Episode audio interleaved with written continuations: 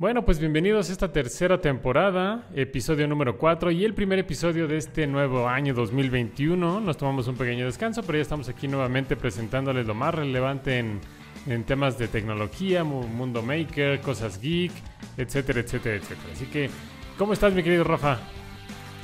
Muy bien, empezando aquí el año con toda la energía y todas las ganas del mundo y muy contento de regresar para presentarles a ustedes nuevas cosas de, todo este mundo que nos rodea. Así es, y bueno, pues el día de hoy tenemos cuatro notas bastante interesantes, ¿verdad? Que en términos generales en enero han pasado muchísimas cosas. Eh, no se diga el CES, por ejemplo, y algunos lanzamientos de, nuevos productos por ahí, por ejemplo, de Raspberry Pi y de Arduino. Pero bueno, las principales notas que vamos a hablar del día de hoy serán en la nota geek. Vamos a hablar sobre eh, que un profesor de la UNAM diseñó un topógrafo corneal con la ayuda de un teléfono celular para poder eh, detectar enfermedad de keratocono u ojo seco, que está bastante interesante, vamos a ver cómo lo hace. También vamos a hablar pues sobre un nuevo producto que lanzó Arduino, no fue este año, fue eh, durante a finales del año pasado, que es el Arduino Opla Kit. Y eh, también vamos a hablar sobre un proyecto de Kickstarter que salió hace poco. Eh, más bien, lo están anunciando que va a salir en Kickstarter, todavía no sale. Que se llama Smell Inspector. Está bastante interesante y habría que evaluar si, si en realidad es viable hacer este tipo de proyectos. Eh, y por último vamos a cerrar con una charla sobre la opinión sobre un documental serie que, que vimos en, en, YouTube que se estrenó por parte de, de, Bloomberg. Entonces va a estar bastante interesante, bastante bueno este podcast, así que no se lo pueden perder. Así que ¿te parece si comenzamos? Comenzamos.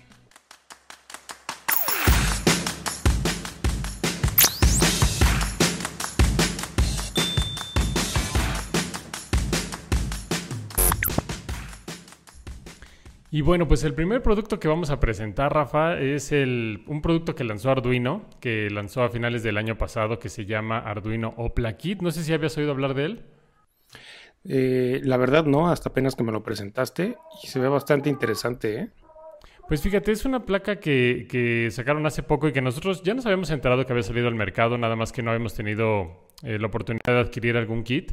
Y eh, hace un par de meses Arduino eh, debido a la conferencia de distribuidores que hubo hace poco, nos envió de muestra pues ahí varios souvenirs y dentro de ellos nos mandó uno de estos kits que se llama Arduino Opla Kit. Tienen dos kits muy parecidos que se le llama Opla Kit y otro que es Maker Kit, me parece, Explore Kit. Eh, y los dos tienen adentro una serie de, de, aditamentos, entre ellos la Arduino MKR Wi-Fi 1010, que esta es una placa de la nueva serie de Arduino eh, que ya ha sacado desde hace, bueno, ya sacó desde hace bastantes meses, lo sacó junto con la, eh, es como una evolución de la MKR 1000 eh, y también pues con toda esta nueva versión de, de, las nuevas tarjetas Vidor, que es un FPGA, o las nuevas Nano, ¿no? es un Arduino muy parecido al Arduino Nano, lo estoy sacando por acá, es esta de aquí. Es una tarjeta muy muy parecida al Arduino Nano, pero es que ya incorpora muchas más mejoras. Pero fíjate que lo peculiar fue que eh, sacaron otra, otra nueva tarjeta, que es como un tipo Shield, que ahora le llaman Career, eh, que es como un proveedor de servicios, digamos. Y no tanto de telefonías, de servicios como tipo telefonía ni nada de eso, sino más bien como de aditamentos especiales para que puedas crear proyectos, en este caso, sobre el Internet de las Cosas. Eh, como ya sabemos, Arduino ahorita últimamente le ha estado metiendo muchas ganas a la parte del de, IoT y de proyectos en la nube. Y bueno, esta placa lo que hace es que te ayuda a poder, poder hacer proyectos de una manera mucho más fácil, más rápida y pues mucho más didácticos y entretenidos para, para la gente, ¿no? Este, digamos que un poquito con la idea de seguir eh, fomentando el, el, el, aprendizaje de la electrónica, pero desde el punto de vista del IoT. Y mira, te enseño la placa. De hecho, es esta de aquí negra. La voy a acercar un poquito más a la cámara para que la puedan ver todos. Es una placa negra que tiene en la parte del centro eh, toda la disposición de pines para que puedas montar ahí el, el Arduino MKR 1010. Tiene su, su, base para las baterías, para una, para una batería, una ranura para tarjeta de memoria, tiene tres entradas para diferentes tipos de sensores, dos relevadores, que estos relevadores es importante mencionar que son para eh, voltaje de corriente directa hasta 24 volts. Tiene también una IMU, tiene sensor de presión, sensor de luz, sensor de temperatura y humedad, eh, en la parte de enfrente lo voy a acercar un poquito más, aunque como tiene, si no lo ponemos de todas maneras con, la imagen, pero en la parte de enfrente tiene eh, una serie de sensores capacitivos, cinco sensores en total, eh, para que puedas también hacer, interactuar con él directamente. En el centro cuenta con una pantalla OLED que es a colores, que es muy bonita para poder desplegar información útil como eh, temperatura, humedad, bueno, en general variables de, del, del, estado del tiempo. Y bueno, conectores Group para poder interactuar también con toda esta serie de sensores Group, que no sé si los has visto, pero son los pequeños modulitos que, que son fáciles de conectar, como muy plug and play, y pues para comenzar a trabajar.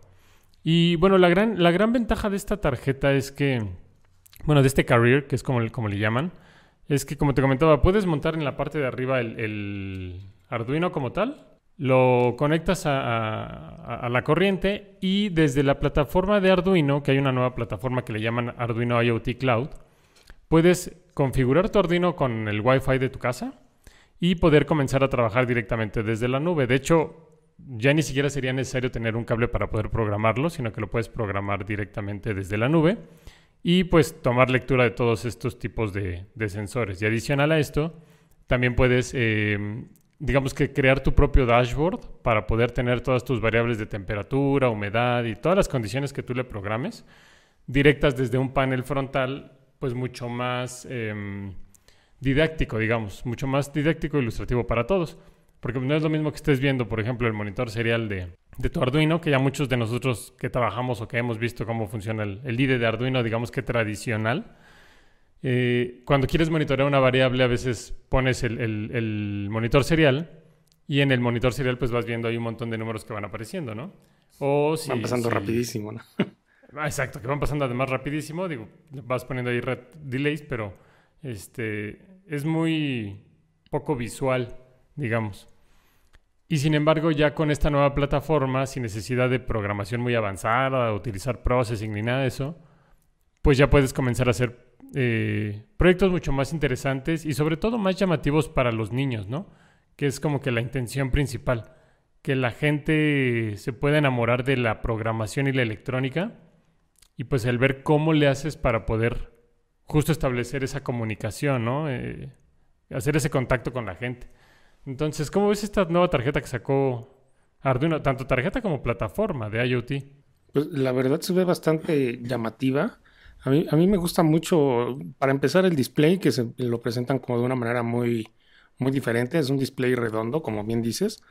Y esto le da como una un diseño más bonito a lo que vayas a desarrollar, porque muchas veces todos los, bueno, al menos los proyectos que yo he visto que hacen con, con un display donde se va eh, presentando información.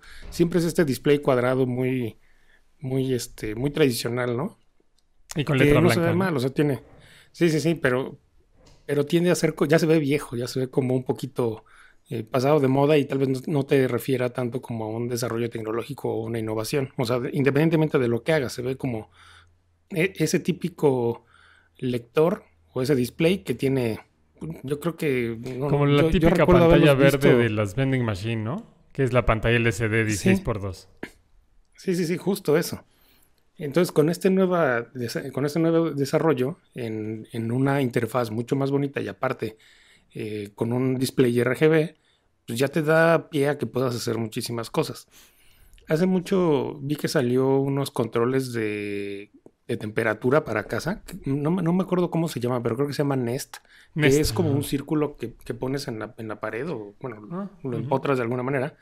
Y puedes ir controlando la temperatura con, el, con un potenciómetro y cosillas así. Y el display es muy llamativo. Y eso hace que el, que, la, que el, el producto se vea muy innovador y muy... O sea, a final de cuentas es lo mismo que cualquier otro control de temperatura. Eh, nada más que fueron de los primeros, me parece, en incorporar como Internet of Things dentro de, la, de, los componentes. Y esta placa se, me, recordó mucho a ese producto, de que lo ves y dices, oye, se ve súper moderno, se ve súper bonito. Es que se ve hasta bonito, exacto. Lo único que, me, que, siento que está un poco eh, difícil para hacer como eh, para el usuario es que si le pones el case ya no tienes acceso a los sensores touch. Que en la parte frontal tienes como los, el registro, el botón capacitivo para que puedas hacer tu, interfaz. Fíjate que de eso no estoy tan seguro porque, digo, yo también cuando lo, lo, lo armé, de hecho, dije, lo primero que dije fue, bueno, aquí ya está el plástico de por medio, ya no puedo tocar los botones. Pero en uno de los ejemplos de, de inicio, de, ya de inicio de esta placa, viene la imagen de una chava que está tocando aquí el sobre la carcasa de plástico. Entonces dije, bueno, no sé si es nada más por temas de marketing que le hicieron así, tomaron la foto y en realidad no funciona así. O si los sensores touch tienen como... Son capacitivos, pero que pueden detectar también proximidad y que detecten cuando acercas el dedo. Puede ser, hay sensores que funcionan así. Entonces, ahí sí no lo sé, pero sí yo también lo pensé porque además hay bastante espacio entre el... o sea, hay mínimo uno, casi un centímetro de espacio. Sí, ahí podría valer la pena hacer tal vez un desarrollo un poquito más cercano a la, a la placa para ver cómo funciona. Y tal vez sí podamos hacer como este eh, aparente touch, ¿no? Con, eh, pero, ¿sabes? Me recordó como a esa publicidad que hizo alguna vez el, algún gobierno de la Ciudad de México, no sé si lo recuerdes, donde sale una chica que está en un programa de, de capacitación o becas para ingeniería, desarrollo de electrónica y está agarrando el cautín como si fuera un lápiz desde la parte de abajo. Sí, sí, sí, esa, esa, imagen es típica. No, no, sabía quién la había hecho, no sé si, si sea por parte del gobierno, pero o si se volaron simplemente la imagen, pero sí por internet rola mucho esa, esa fotografía. Sí, justo así me lo imaginé, pero ojalá y ahora que lo puedas probar, este, nos das tu, tu, comentario a ver si, si funcionan los botones capacitivos. Tal vez eh, funcione como de diferente manera eh, o sea, tenga dos opciones, ¿no? O sea, dejar todo el case cerrado para que la gente no esté tocando y posteriormente saquen uno con los botones abiertos o puedas poner tal vez hay un, cable de estos de cobre o la cinta de cobre que luego venden eh, o alguna cosilla así para volverlo capacitivo, pero la verdad eh, desconozco un poco de, cómo se, Fíjate que lo he usado muy poco, o sea, de hecho lo usé para conectarlo al Wi-Fi y como que cargar algunos ejemplos para ver cómo se veía la pantallita o algo así. Pero a pesar de que lo están haciendo o tratando de hacer muy intuitivo, no fue como tan fácil para mí. Primero porque nunca había utilizado la plataforma de IoT, siempre he utilizado el IDE de Arduino normalito. Y ahora que me metí a la plataforma de IoT dije, bueno, pues vamos a ver cómo está. Le cargué la, conexión del de, Wi-Fi, etcétera, se conectó. Pero por ejemplo, cuando le empecé a cargar algunos programas, me empezó a marcar como errores y errores y errores. Y dije, bueno, está medio raro.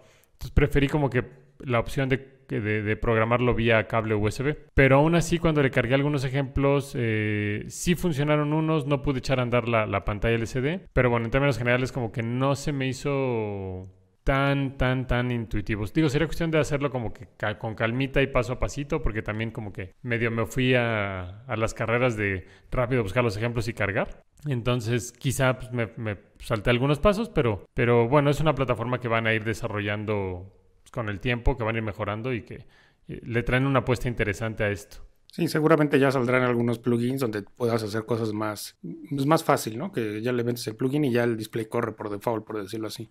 Porque sí sé que también conectar displays es complicado. En alguna ocasión un amigo estaba haciendo una conexión de display y me mandaba screenshots y me decía es que no puedo y se ve cuántos cables tengo y no puedo echar, hacerla correr porque a veces renderean en un sentido o sea de arriba hacia abajo de abajo hacia arriba. Sí bueno aquí la ventaja es que ya está todo como ya están los ejemplos y las librerías listas para que pongas el texto que quieras no Sí, y hablando de una pantalla circular, no sé si es más difícil de programar. Bueno, me imagino que aquí lo hicieron más fácil. Obviamente ya ha ido evolucionando esto a lo largo del tiempo, pero debe de tener su, peculiaridad y su grado de complejidad al, nivel de desarrollo, no, no tanto al nivel de usuario, porque nosotros ya no vemos tanto Claro. Cómo pues, se construyó, ¿no? Exacto, exacto. Debe, de tener lo suyo, debe tener lo suyo para poderlo utilizar. Digo, espero que sí sea lo suficientemente amigable como para poderle echar a andar. Ya les estaré enseñando algún ejemplillo.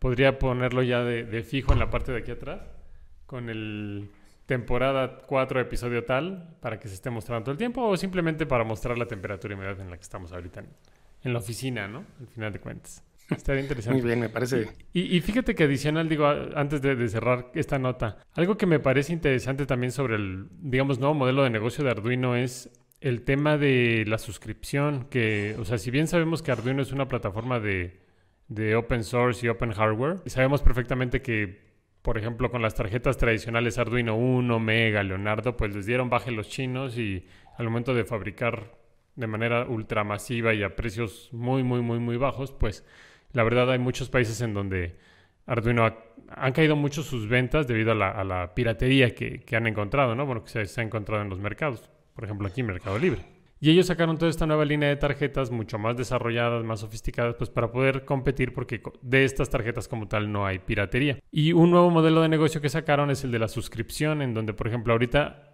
para todo este tema de Internet de las Cosas, cuando compras, por ejemplo, estos kits, te vienen con una suscripción de un año eh, de forma gratuita, pero también puedes utilizarlo eh, pues de forma gratuita sin, sin, que utilices la suscripción, ¿no? Nada más que tienes, por ejemplo, menos, eh, menos opciones para poder trabajar desde la nube. Por ejemplo, el dashboard te lo limitan un poco, o el número de veces que puedes mandar información a la nube pues es, es mucho menor. por ejemplo, si quieres mandar el valor de la temperatura cada segundo, entonces te lo limita, ¿no? Ya no puedes hacerlo cada segundo, puedes hacerlo cada minuto, por poner un ejemplo. Entonces, eh, digamos que están incitando a la gente como para que desarrollen proyectos de IoT y que empiecen a utilizar la plataforma de Arduino, no solo de manera didáctica, sino también incitando a que los desarrolladores ya de nivel un poco más profesional se basen en las plataformas de Arduino para poder eh, utilizar esta plataforma de IoT y digamos que de ahí empezar a obtener muchos más ingresos. Está interesante, no sé qué tanto les pueda llegar a funcionar porque como que tanta gente que diga voy a comprar mi Arduino para desarrollar una solución ya completa y que les pague yo una suscripción directa a los de Arduino, mm, no sé qué tan bueno o malo pueda ser para ellos, pero bueno, está ahí la opción, ¿no? La posibilidad, que creo eh, es la idea por donde se, quieren ir. Pues mira, seguramente saldrán los desarrollos, es como cuando, siento esto como cuando empezaron a salir los los asistentes virtuales como Alexa o, Google, Google Plus, Google Home, perdón.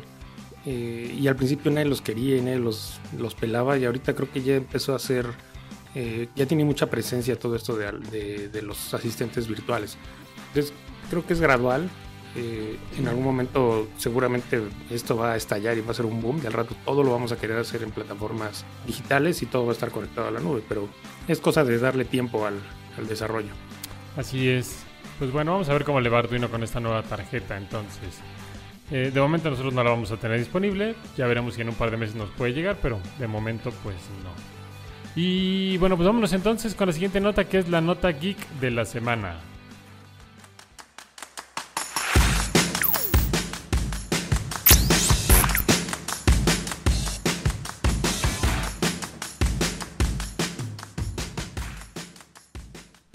Así es, y en la nota geek de la semana tenemos eh, un, experimento, bueno, no un experimento, ya un producto que se presentó por parte de un profesor de la UNAM llamado Manuel Campos García, que de hecho se hizo la presentación de manera virtual, todo por Zoom, con su sana distancia.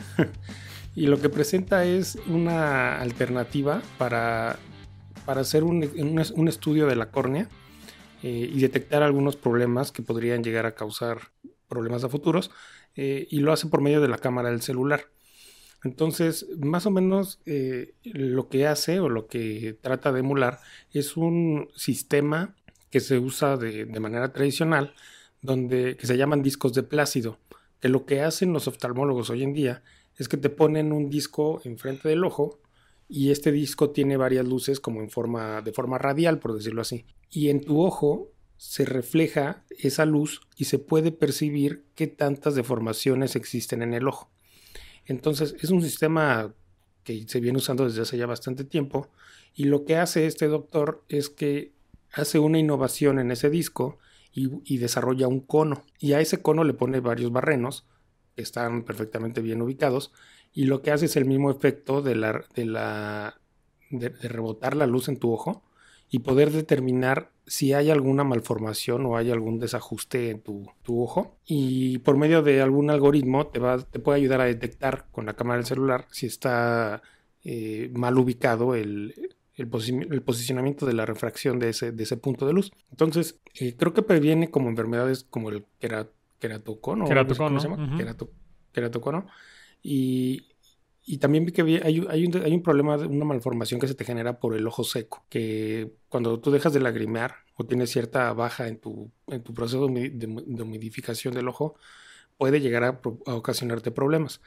Entonces, con este aparato, este desarrollo, bueno, un aparato, este celular y este pequeño cono, que lo hace muchísimo más barato y muchísimo más eh, fácil de acceder a, los, a, los a los investigadores o a los doctores, puede ayudar mucho a, encontrar este tipo de malformaciones a, temprana, a un temprano momento. E, está, está interesante porque, fíjate, ahora que vi la nota, me recordó mucho al, a lo que hemos platicado últimamente con los sensores LIDAR que lo que haces es mandar como tu nube de puntos y determinar la profundidad de los objetos.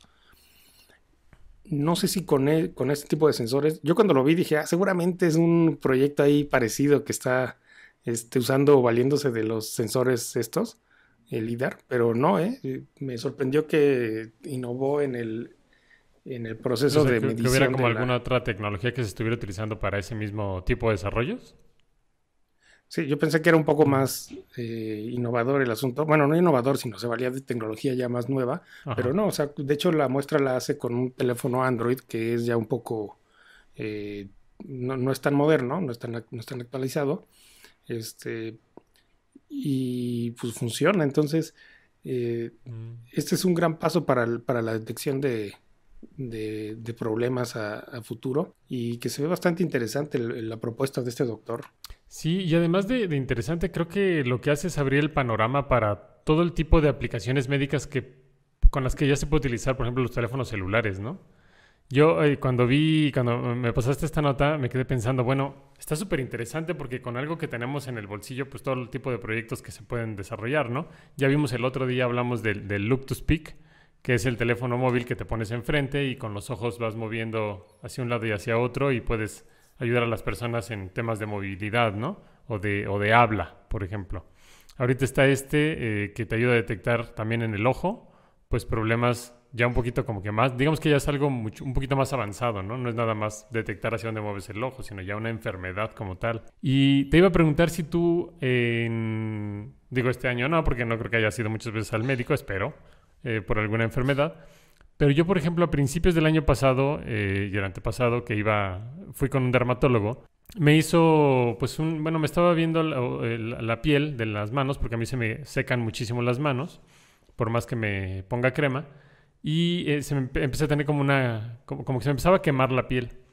Y cuando me hizo el estudio de la piel para ver, para verme, agarró su celular, le puso una lente especial para poder, eh, digamos que amplificar la imagen muchísimo y eh, me la colocó en la mano y con la cámara del celular estábamos viendo así, este, digamos que mi piel a nivel casi, casi microscópico. Y además, o sea, la señora en, e, en, ese momento me tomaba las fotografías o los videos y en ese momento me los enseñaba, ¿no? O sea, yo pensaba que iba a sacar un aparato, porque además pues estás en un consultorio médico, te ponen una silla que se ve así súper tecnológica, ya sabes, como las de los dentistas. Yo pensé que iba a sacar un aparato súper sofisticado para verme la piel y no, lo hizo con el celular. Y de ahí me tomó las fotos, me tomó los videos y me dijo, mira, aquí te ves, se te ve en la piel cómo tienes incrustado tal, tal, tal y tal, y esto es por esto y por esto y por esto. Y dije, ah, ok, gracias, ¿no? Y pues sacó la aplicación de, no, no sé qué aplicación era, pero la aplicación, vamos a ponerle por decir algo, la aplicación de Dermatólogos App. Y, este, y ahí mismo hasta le puede ir identificando qué tipo de enfermedad es la que tiene, ¿no? Lo único que necesitas es la lente y la app que está desarrollada para ese tipo de aplicaciones. Y otra que, otra que también me surgió, bueno, que también me, ha pasado es con el dentista.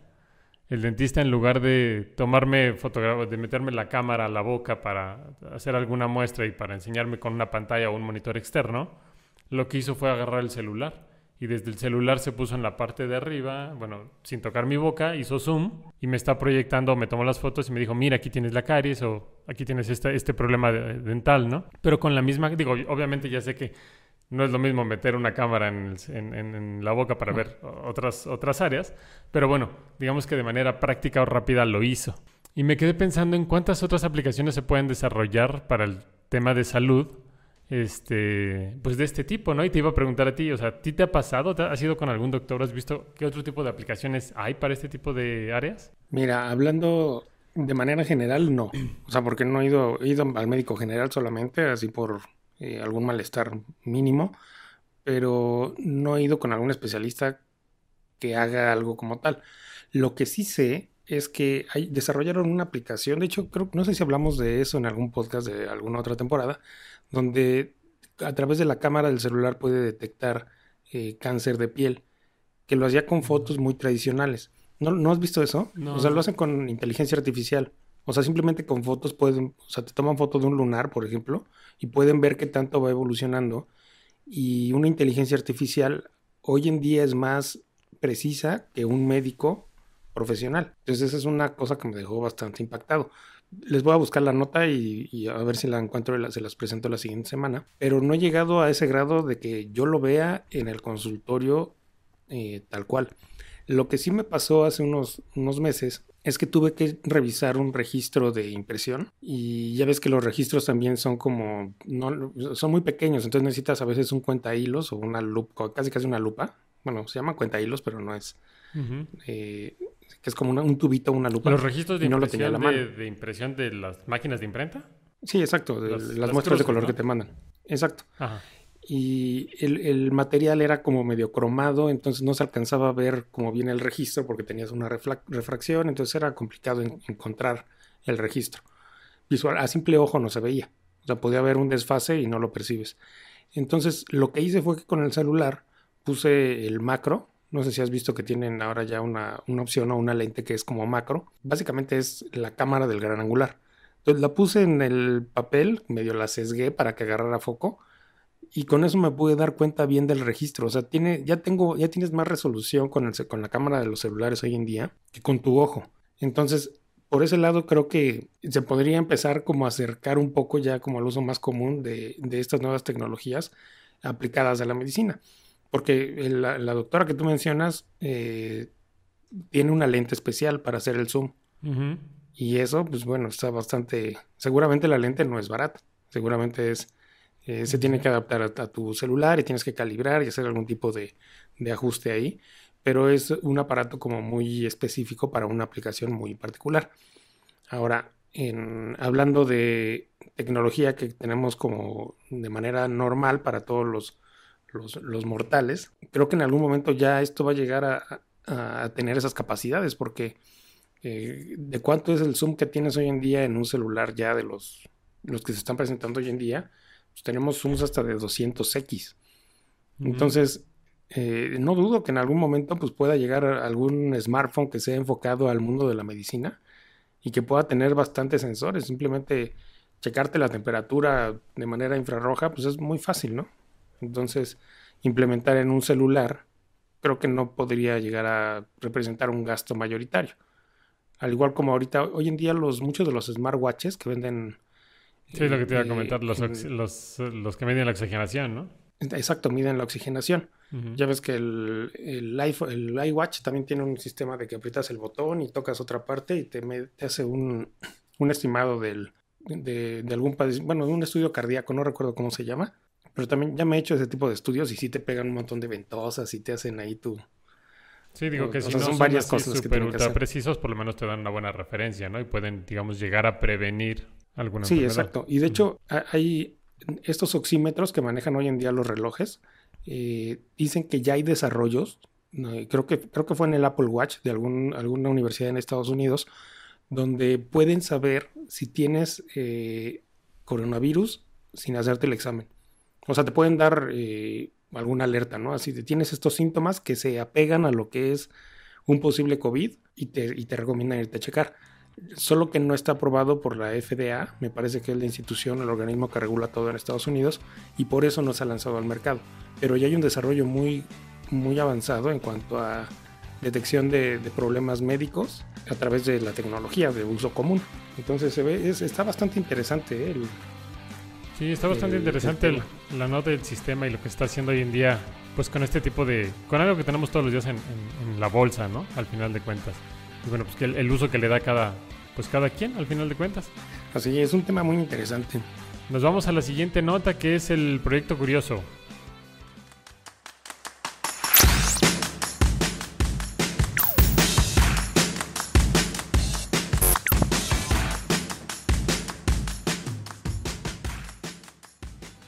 Y bueno, Norman, hablando del proyecto curioso, que es la siguiente nota, eh, ¿qué tenemos? A ver, cuéntanos. Pues mira, tenemos un proyecto que se llama Smell Inspector, que es un proyecto que como comentábamos hace ratito ya va a salir próximamente en Kickstarter y es un proyecto que se trata de... Eh, son unos receptores como tipo sensores a base de nanotubos que lo que hacen es detectar diferentes olores. Es un sistema que tiene un chip y que se llama Smell EX16, que es una serie de cuatro sensores de gas, digamos combinados, para poder detectar una mayor cantidad de, olores o de gases diferentes.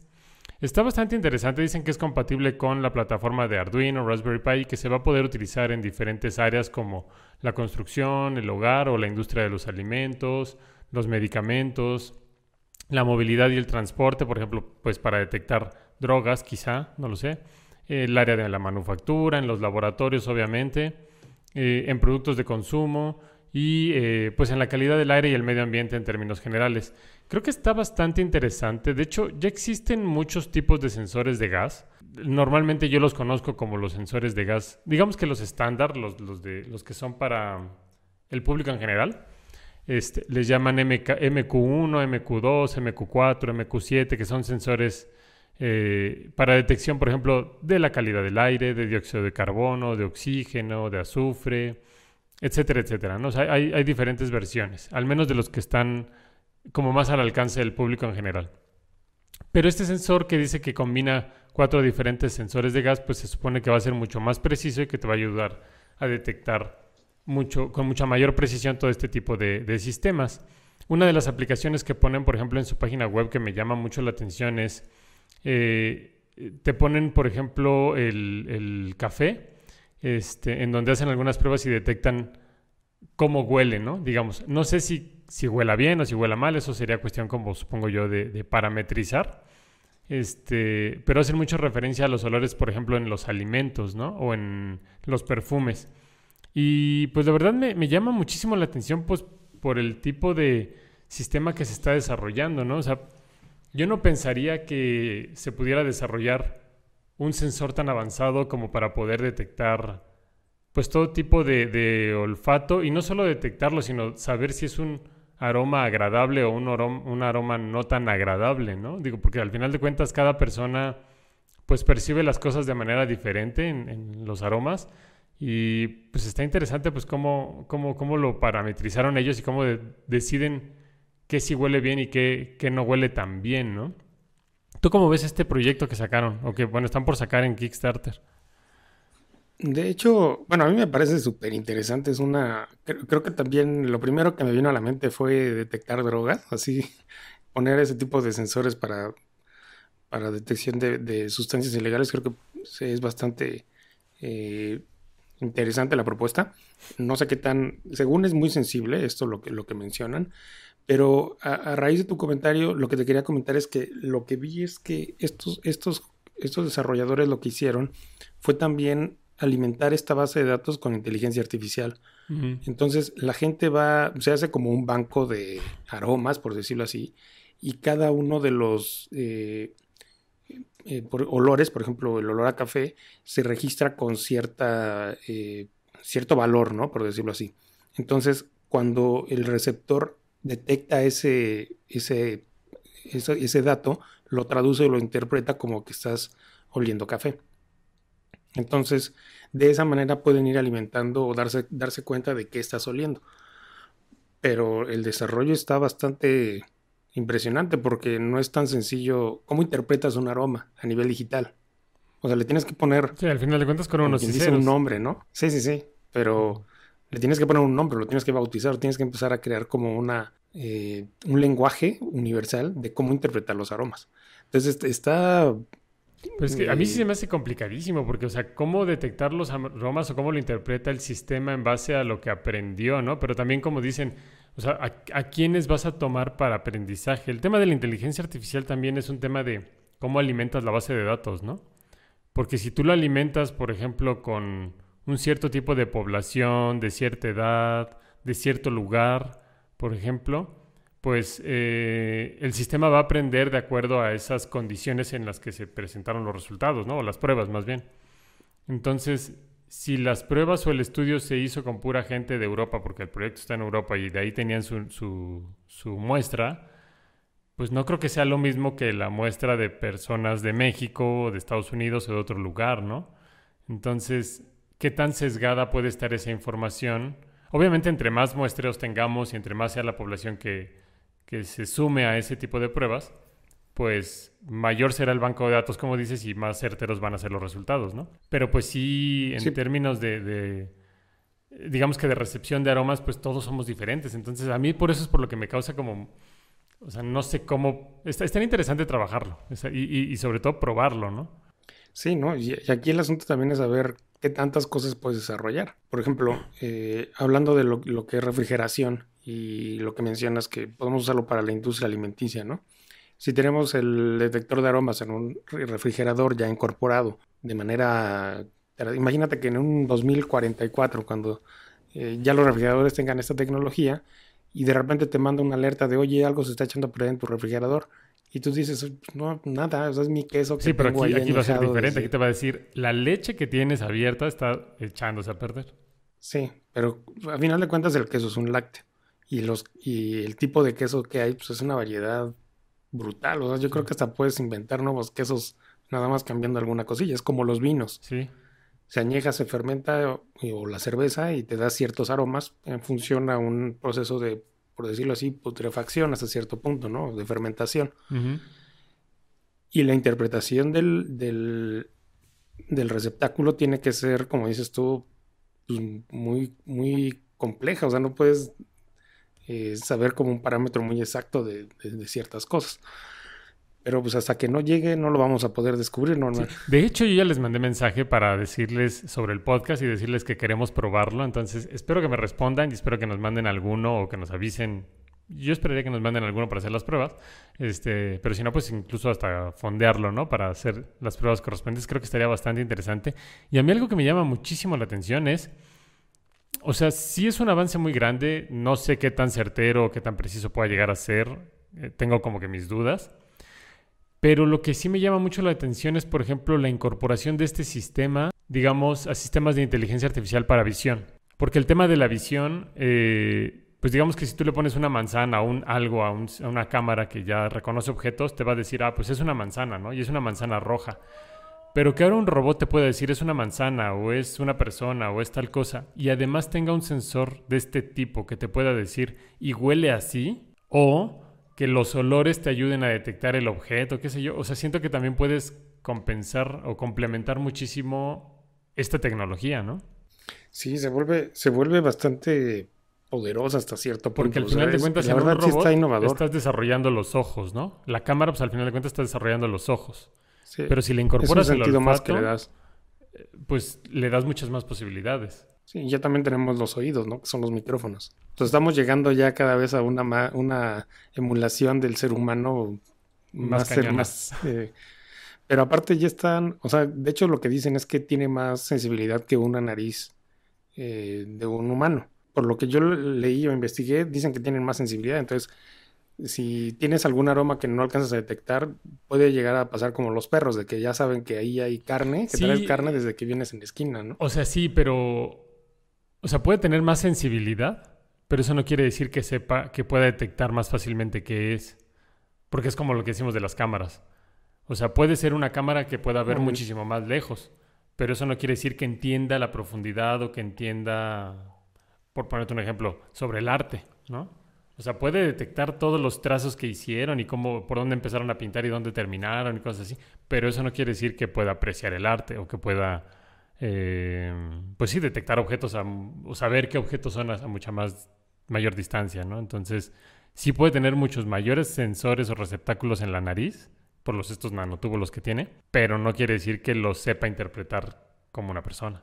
Pues está, la inteligencia artificial ahí ya, ya lo, ya lo alimentará la inteligencia artificial, que al final de cuentas la alimentamos nosotros. Al final de cuentas. Pero bueno, ese es otro tema que, que igual ya platicaremos en un futuro, que también hay es todo un tema esto de la, de la inteligencia artificial y también de hecho se presentó un nuevo proyecto de inteligencia artificial, una plataforma web, hace unos, unos meses, eh, creo que a final de año se presentó, que también es algo que quiero tocar, un tema eh, muy, muy, muy, muy amplio, pero igual lo dejamos para otra emisión porque si no, esto nos vamos a tardar dos horas. Sí, sí, sí. Y bueno, pues vámonos entonces al último tema que en esta ocasión vamos a estrenar. Eh, no supimos cómo ponerlo, pero vamos a estrenar nueva sección que sería el documental. Vámonos al documental, Rafa.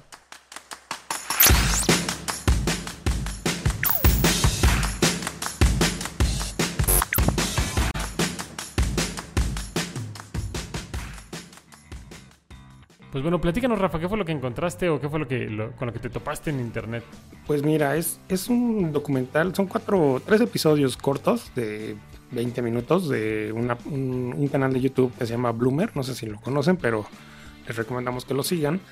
Eh, y habla de la historia de la música, tal cual cómo fue evolucionando desde eh, los años 90 más o menos, cuando eh, los artistas tenían este boom en, la radio y de repente se hacíamos súper populares, como los tipos voice bands o artistas como Madonna. Luis Mi. Y llegaban a tener, Luis Miguel, eh, llegaban a tener un montón de, de recursos y ganaban muchísimo dinero, más las disqueras, obviamente, a través de un modelo de negocios en el cual todo era miel sobre hojuelas, pero de repente llegó algo que hizo que todo cambiara. Y ese algo fue la tecnología. Eh, básicamente todo empezó por gracias, a, gracias o por culpa de una empresa que hizo eh, un joven en Estados Unidos y esta empresa seguramente muchos la conocen y estamos hablando de Napster. Que Napster fue, para la gente que no lo conoce, que nos está siguiendo en el podcast, eh, fue una empresa, bueno, yo creo que los, jóvenes no, la, no lo llegaron a conocer, pero era, era una, un programa que bajabas a la computadora y te dejaba compartir canciones eh, con quien tú quisieras. Bueno, creaban como un servidor donde tú metías tus canciones, o bueno, no, no las subías, sino las tenías en tu computadora y decías, yo tengo este archivo. Entonces, en cualquier parte del mundo, si una persona buscaba esa canción que tú tenías, la podía jalar de tu computadora. Entonces era una compartición de archivos de música tal cual.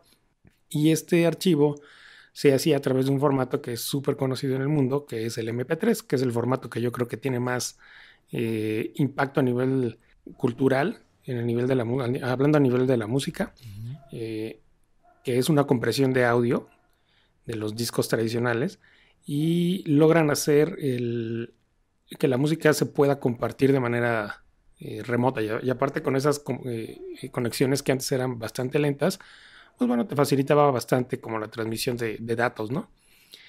Y este, este, esta revolución musical que, que vino a dar Napster provocó muchísimas demandas y muchos problemas con artistas, porque al final de cuentas pues, la gente ya no quería pagar la música. Se volvió un, problema comercial para el desarrollador y para el creativo. Y las disqueras pues empezaron a irse en picada, pero rapidísimo. O sea, fue una cosa brutal. Se empezó a, dar a conocer este programa como si fuera eh, una bomba nuclear, de cuentas. Empezó, lo conocía uno y de manera exponencial mucha gente lo empezaba a compartir. Al punto en el que en Estados Unidos tuvieron que cerrar varias eh, casas de discos y, cambió el mundo de la música como lo, percibimos hoy en día. Y bueno, y al final de cuentas, todo acabó y todo terminó en lo que conocemos hoy en día, que es Spotify, que es eh, una plataforma eh, donde tienes bastantes canciones, pero que al artista no le remunera tanto como, como antes, como eran con los discos, ¿no? ¿Tú te acuerdas de, alguna otra plataforma que hayas usado cuando estábamos jóvenes para descargar música? O, cuéntame, Norman, tú, tú que eres más joven que yo, ¿qué hacías en ese entonces? Uy, súper joven. Solo nos llevamos dos años de diferencia, pero sí, fíjate que se me hace, a mí se me hizo súper interesante ese documental. O sea, me, me llevó a muchos años atrás y a recordar mi mi juventud, yo utilizaba...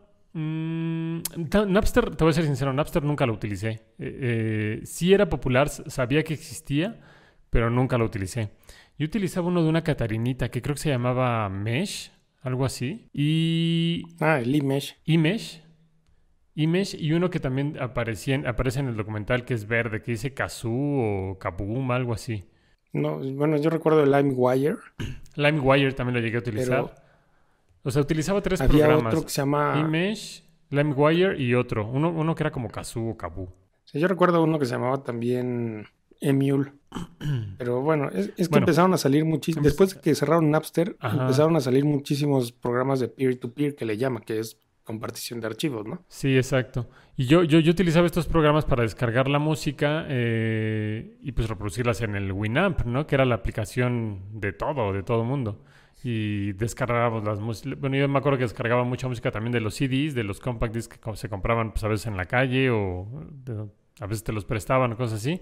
Los descargamos a la computadora este, con un programa para quemar discos. No sé por qué se les llama quemar discos, pero para quemar los discos o descargar la información a la computadora y pues poderla utilizar, ¿no? Y también recuerdo perfectamente cómo siempre me decían, no, es que los MP3 no tienen buena calidad de música. Mis amigos que les gustaba mucho la música, me decían, no, es que el MP3 no tiene mucha, muy buena calidad, pierdes muchísima calidad. Y el, el archivo bueno era el WAV. Y me acuerdo que el WAV pesaba muchísimo, muchísimo más y pues, era imposible poder tener como bibliotecas completas con, con, este tipo de archivos, ¿no? De hecho, justo cuando grababas un CD de toda la música que tenías en tu computadora, si la grababas en formato WAV, te cabían, ¿qué? Como 15 canciones, ¿no? Que son las canciones que normalmente aparecían en un CD, bueno, el número de canciones que vienen en un disco, ¿no? Dependiendo de la duración. No sé en minutos bien cuánto sea, pero eran de, de entre 14 a 18 canciones, recuerdo más o menos. Pero si le grababas en MP3, pues te cabían muchísimas más, ¿no? Entonces, pues sí, esos eran los programas que yo pues más descargaba. Lo único malo era que se descargaban también una cantidad de virus enorme. O sea, yo recuerdo que a cada rato la computadora me aparecía virus y virus y virus porque pues al final de cuentas estás compartiendo archivos con otras personas y pues no sabes ni qué archivos son los que estás descargando, ¿no? Yo me acuerdo que te aparecía un sistema como de reviews o de estrellitas, que era pues para ver qué tan buena era la calidad de la canción, ¿no? Entonces, si tenía muchas estrellitas, pues ya decías, bueno, es un poquito más confiable la fuente de que me va a funcionar el archivo de audio o de video, quizá. Y pues sí recuerdo que en las noches a veces decía yo voy a bajar todas estas discografías y me ponía a descargar, a descargar, a descargar. Y toda la noche la dejabas descargando a tus 4 kbps por, no sé si era por minuto o por segundo. Y me acuerdo que cuando decía un, un kbps o medio kbps, era así como que, ay, ¿de qué hay que tardar? Pero ya cuando iba a 3, 4 kbps, cuando llegaba a 4 kbps era porque estaba volando la computadora en, en, el internet. Anda rápido el internet. Sí, era rapidísimo, ¿no? Entonces, está bastante interesante el documental. Hablan muchísimo también sobre también el tema de la compresión del archivo. Bueno, no hablan tantísimo, pero sí de desde cuándo, por ejemplo, al, porque a la persona a la que se le ocurrió no fue el que lo pudo desarrollar. Eh, creo que se les ocurrió por ahí de los años 80, me parece, ¿no? O antes. Sí, tenía ya mucho tiempo el desarrollo del MP3. A, una persona, me parece que es un alemán, pero él debido a la... uno, pues el tema de las comunicaciones, le dijeron, no, es que no, no puedes, con la comunicación que hay hoy en día, porque lo quería hacer a través de como telefonía, este sistema de compartir archivos, decían, no, no puedes hacerlo, o sea, va a ser imposible que puedas transferir los archivos. Entonces, toda esa investigación y desarrollo se lo dejó, digamos que a su alumno de tesis, y él fue el que pudo desarrollar, digamos que continuar con el desarrollo de la idea que, venía eh, trabajando ya su mentor, ¿no? Sí, está, está, se, volvió muy revolucionario este, este, todo este proceso, porque sí, desde, desde hace muchos años se tenía la idea de hacer, eh, bueno, nada más para ponerlos un poquito en contexto, de que tú querías una canción, ibas a marcar por teléfono y te iban a pasar casi casi la canción por la bocina, ¿no? Entonces era hacer como estas rocolas donde estuvieran todas las canciones y desde ahí pudieras empezar a jalar la canción que tú quisieras. Pero eh, no era viable para la época hasta que el internet lo permitió. Pero a final de cuentas, pues empezaron a violar muchos, los derechos de autor de cada uno de los, de los representantes. Y, y de hecho, y pasó algo muy importante en esa época. No sé si recuerdes tú la demanda que hubo de Metallica hacia Napster y que se pusieron. Sí, que se pusieron súper locos. Fueron de los grupos que más se pusieron locos en, en, en este tema, ¿no? Porque de, robo de, de, piratería, pues. Y, recuerdo que también Celine Dion tenía un problema ahí con ellos y también eh, con Napster y también demandó. Y en ese entonces, pues, yo también era un adolescente y, yo empecé a odiar a, a, Celine Dion. Dije, es que ¿por qué se pone en contra de compartir música? O sea, yo no lo veía mal. ¿También pues, Metallica o no? Pues me era más irrelevante. me caía bien. Me gustaba, me gustaba mucho su música y sí me llegó a generar como cierta molestia porque dije, oye, ¿por qué si tienes tantos millones, pues deja que los chavos compartan, ¿no? pero sí les iba a pegar mucho, hablando, económicamente hablando, sí les iba a pegar. Claro. Que bueno, ya después, con el paso de los años, empezaron a crear un nuevo modelo de negocios y empezaron a generar recursos a través de las giras y a través de los conciertos. Que ahí vas y te cobran una Sí, pues, cantidad de nota para dinero. poder- Sí, el modelo de negocios cambió muchísimo. Pero también lo que eh, algo muy interesante es cómo también al mismo tiempo, o sea, sí la tecnología afectó a ese segmento de mercado, pero al mismo tiempo le abrió las puertas a muchísimos más creadores, ¿no? O sea, hoy en día los digo también cómo ha avanzado la tecnología y cómo se ha abaratado costos en muchas áreas, pero cuántas personas no pueden eh, mostrar sus habilidades artísticas ante el público a través de plataformas como YouTube o como este, Spotify también y pueden crear sus propios discos. O sea, por un lado está todos estos grandes artistas que se quejaban muchísimo, pero por otro lado había muchísima gente que tenía talento y que empezó a sobresalir gracias a esto. Sí, de hecho, lo, lo que una vez escuché decir a alguien es que con la llegada del Internet y de esas plataformas digitales, donde todos podemos subir lo que queramos, se acabaron las superestrellas como Madonna. O sea, hoy en día, eh, bueno, sí hay superestrellas, pero eh, pueden salir o emerger de un video de YouTube, así como salió Justin Bieber, de que mm, de la noche a la mañana te puedes ser famoso y, y si tienes talento, pues bueno, vas a crecer hasta donde el talento te dé, porque llega un punto en el que también te estancas musicalmente hablando y dejas de, de producir discos o dejas de producir música o nuevas propuestas y pasan años y te quedas ahí. Y hay artistas que cada mes sacan un disco y pues, tal vez no son de la mejor calidad, pero la propuesta musical pues, se oye diferente, se oye innovadora y la gente lo sigue manteniendo o se sigue manteniendo en el gusto general de la gente Claro. que ahorita lo que recuerdo, bueno, algo que me, que me generó mucho ruido hace unos, creo que fue el año pasado, fue el lanzamiento del nuevo disco de Tool, que es una banda de metal que tiene muchísimos seguidores en todo el mundo. Seguramente sí los has escuchado porque... eh, pero creo que tenía como 13 años que no sacaban un disco. Y seguían haciendo, o sea, seguían vigentes, de eso viven. Pero cuando dices, oye, pasaron tantos años para crear un disco y cuando lo escuchas, pues tienes una gran expectativa de que van a romper y van a hacer y, y al final de cuentas duró la euforia dos días y se acabó. se acabó la magia de Tool. Ahorita eh, creo que sí, y bueno, también de hecho nosotros nos estamos valiendo de esas plataformas porque no somos comunicadores profesionales ni mucho menos, estamos haciendo aquí tú y yo un podcast y Es, es exactamente el mismo Con- concepto. Es como si ahorita nosotros, bueno, dijeran las personas de radio y televisión que, que por culpa de YouTube y por culpa de, de Apple Podcast o de Spotify, pues ya no van a tener trabajo, ¿no?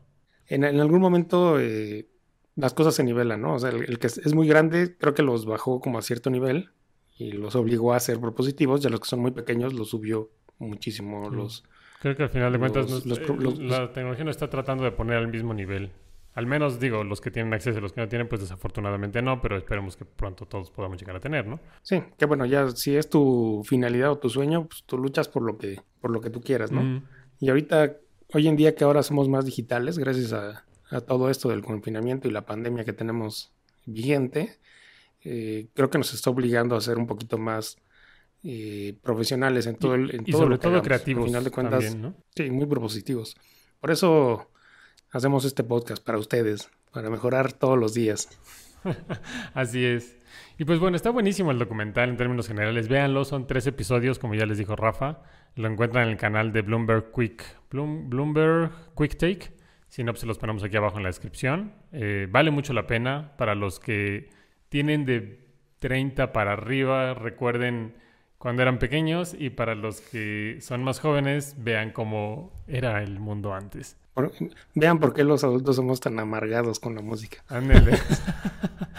Así es. Que yo tengo ganas de comprarme una. No una rocola, un tocadiscos, ¿eh? Tengo muchísimas ganas de conseguir Oye, uno. Pero antiguo, o sea.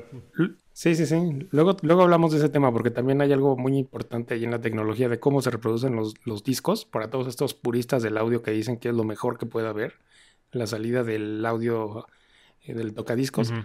Platicamos después. Eh, te paso un documental para que lo vean y va- te- se van a quedar eh, Con el ojo cuadrado. Eh, hay algo te iba a decir, Norman, y se me fue. Pero bueno. Ah, ya me acordé, te iba a preguntar algo. ¿Cuál fue el último CD que compraste? Ah, cabrón. El último ¿Cuál fue CD. y dónde lo compraste? ¿Y dónde? Además, no, no, no. mm, Obviamente de música. O programa. Sí, claro. De computadora. No, no, no, de música. Estamos hablando musicalmente. Ay, híjole. A ver, comunidad, ayúdenme y pónganme en los comentarios qué, cuál fue el último disco que compraron, porque... Mira, yo no era mucho de comprar discos. Eh, una, porque eran caros. No, no tanto porque no me gustara la música, sino porque no, era- eran un poco caros y pues no tenía recursos económicos como para andar comprando discos a cada rato. Era muy como... Bueno, mis gustos musicales siempre han sido muy variados, entonces recuerdo que compraba discos de tríos, por ejemplo, pero el último disco que compré, y luego con mi dinero, pues ni siquiera me acuerdo. Porque mis papás me acuerdo que me compraron un disco de, de los trío, por ejemplo, que me gustaba muchísimo. De los trío, no de los panchos y esos de hace muchos años, sino había un grupo que se renovó, ni siquiera me acuerdo cómo se llama, pero hacían canciones de tríos, pero digamos que eran los modernos. Este, pero no, no, no te sabría decir, no tengo la menor idea ni dónde. Y dónde pues, podría ser en Mixup, pero la verdad no estoy seguro. Yo de la última vez que recuerdo haber comprado un disco fue en Liverpool con mis papás en alguna ocasión que fuimos. ¿Y cuántos años tenía? Pues no sé, güey, o sea, pues 14 años, 12 años, tal vez. Fuera de eso no sabría decir. Ah, no, espera, espera. No, sí, ya, ya me acordé. Fue en un concierto de música clásica en una sala de la UNAM. O en un concierto que me, lleva- me, me llevó mi esposa a ver, eh, a escuchar tango. Y saliendo del concierto compré el disco de tango o de música clásica de jazz. Discos que puse una vez. No lo- o creo que ni siquiera los puse nunca porque no tengo dónde reproducirlos. Los compré, son creo que son una serie de cuatro discos, pero nunca los he podido reproducir, o al menos hasta ahora no los puedo reproducir porque no, no, este, no tengo dónde. ¿Tú? Híjole. Bueno, yo, yo sí, sí tengo recuerdo de dónde lo compré porque lo compré hace poco, no tiene ni dos años que lo compré, pero yo encontré un disco en Mercado Libre de Sus- Susi 4, no sé si lo recuerdes, que Me es un suena grupo que lo escuchabas, pero no. electrónica. Sí, bueno, ya tiene tiempo que es como música, era como medio electrónica de los noventas, más bien de los 2000 yo creo. Pero este disco, eh, la, peculiaridad que tiene es que se pelearon como el productor y el compositor y el que ejecutó y varias personas. Y el disco no lo encuentras en Spotify ni en ninguna plataforma digital porque los derechos los tienen diferentes personas y uno no deja reproducir música, otro no deja reproducir la voz, etcétera, etcétera. Eh, y lo encontré en Mercado Libre. Creo que me costó 100 pesos, algo así. Y lo compré. Y me hizo muy feliz porque me trajo recuerdos así desde que abres la portada y sacas el librito. Y era nuevo el disco, ¿eh? No sé cuántos años tenía en bodega. Pero yo sí, como yo tengo un carro viejito, tengo mi estéreo de, de CDs. Y tal cual es el, es el disco que tengo en mi coche. Entonces cuando de repente se me antoja, sí pongo mi disquito y me siento, vuelvo a los 2000 Ah, Está bueno. Y como no puedes salir, nada más sales a- al carro, te subes, pues escuchas tu disco y te regresas a la casa. Bueno, pero lo ya cuando iba a trabajar. Sí, sí, sí. sí. O sea, ahorita pues ya creo que lo, creo que hasta lo bajé para que no se eche a perder con el sol y todo eso. Muy bien. Pero sí tengo ahí mi disquito de. Pues está buenísimo, está buenísimo, buenísimo este tema. Podríamos seguir hablando de esto, pero mejor déjenos en los comentarios cuál fue el último disco que compraron y dónde lo compraron. Estaría buenísimo. Ya no digamos cassette, porque pues, si no me acuerdo yo de los discos que compré, menos del cassette, ¿no? Este, Sí, ¿no? Y, y por favor pongan en qué año lo compraron, porque también ese es un dato importante, Ah, sí. porque ¿cuánto tiempo tiene que desaparecieron muchas disqueras? exacto. O sea, aquí en, México Mixup sí existe, pero hay muchas otras dis- disqueras que habían que dejaron de existir por, por toda esta digitalización. Entonces, déjenos en los comentarios y hagamos comunidad. Así es. Y pues bueno, ya para cerrar, Rafa, nos vamos a despedir de toda nuestra audiencia. Nada más te quería preguntar una cosa al final. ¿Ya viste el nueva, la nueva este, playera que tenemos aquí a la venta? Nah, no es cierto, no, no es a la venta, pero...